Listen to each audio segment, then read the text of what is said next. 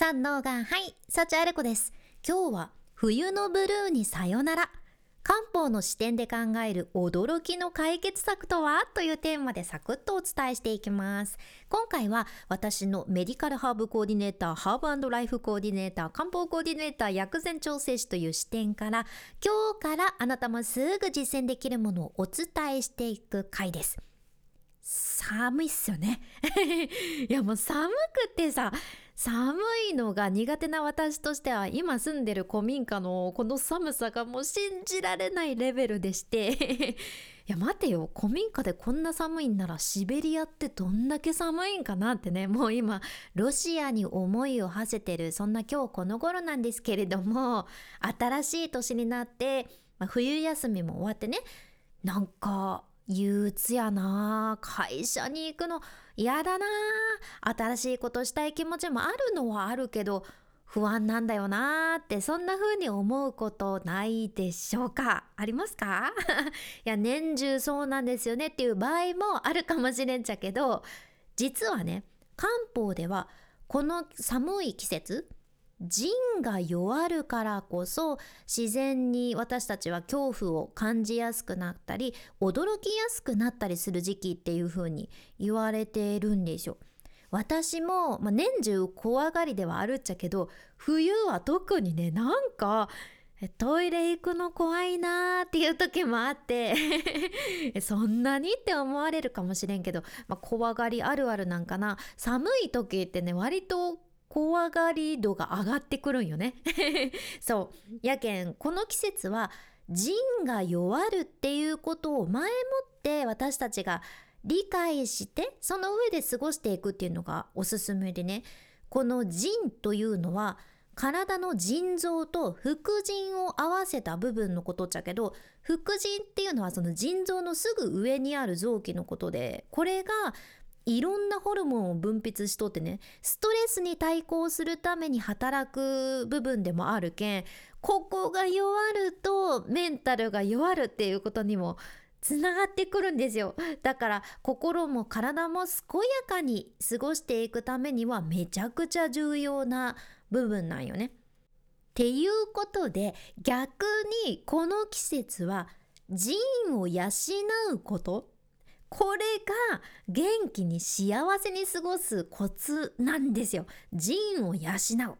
う。うん。いや、腎養うって言われても難しそうですねって思われたかもしれんちゃけど、まあ、なんかね、自分の腎が好きそうな音楽を毎朝聞かせるとか 自分の腎に毎朝水をあげるとかねそういうものでもないし いやどうしたらいいんだって思われたあなた。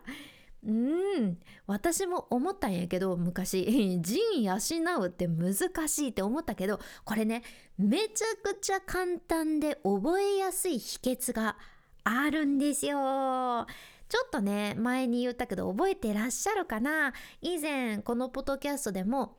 秋の季節は白い食べ物を食べるというのがね漢方とか薬膳では基本ですよってお伝えしたっちゃけどなんとなんと冬はね腎を養うためにも黒い食べ物を取り入れるのがいいとされとるじゃん。そう黒い食べ物。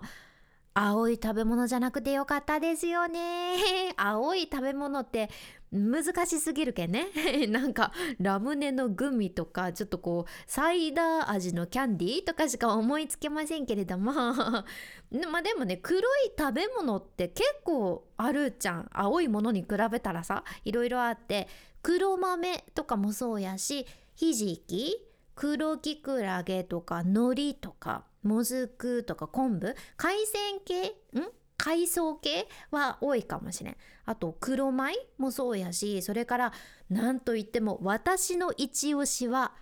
黒ごまなんですね。黒ごま。いやごまはねもうとりあえず振りかけとけばいいんじゃというものでめちゃくちゃ便利ちゃん。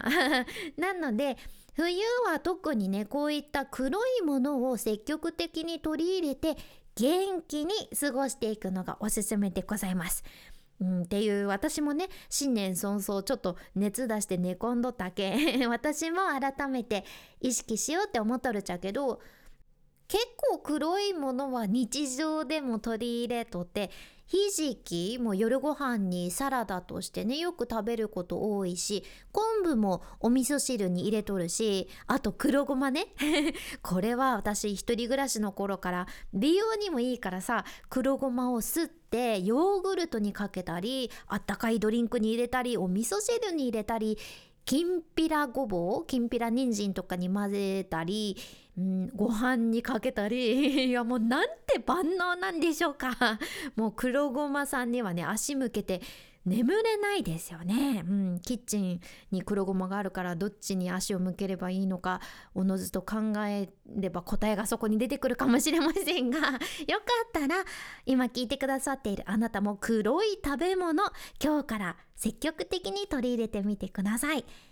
このポッドキャストではあなたの耳と心をゆっくりほぐして毎日ご機嫌に楽しく過ごせるヒントこれからもシェアしていくけもし今日の内容がちょっとでも役に立ったらあなたの大切な人たちにも「あ黒ごま食べてますか?」ってね。ちょっと怪しい人になっちゃうけどちょっとでもシェアしていただけたらすごく嬉しいです。これからも最新のエピソード聞き逃さないようにフォローボタン。そんなのがあったんですね。というまだ気づいてませんでした。というあなたぜひ今のうちにポチッと忘れずに、えー、フォローボタン、うん、フォローボタンを噛みました。フォローボタン今のうちに押しておいてください。君に幸あれ。ではまた。博多弁の幸あれ子でした。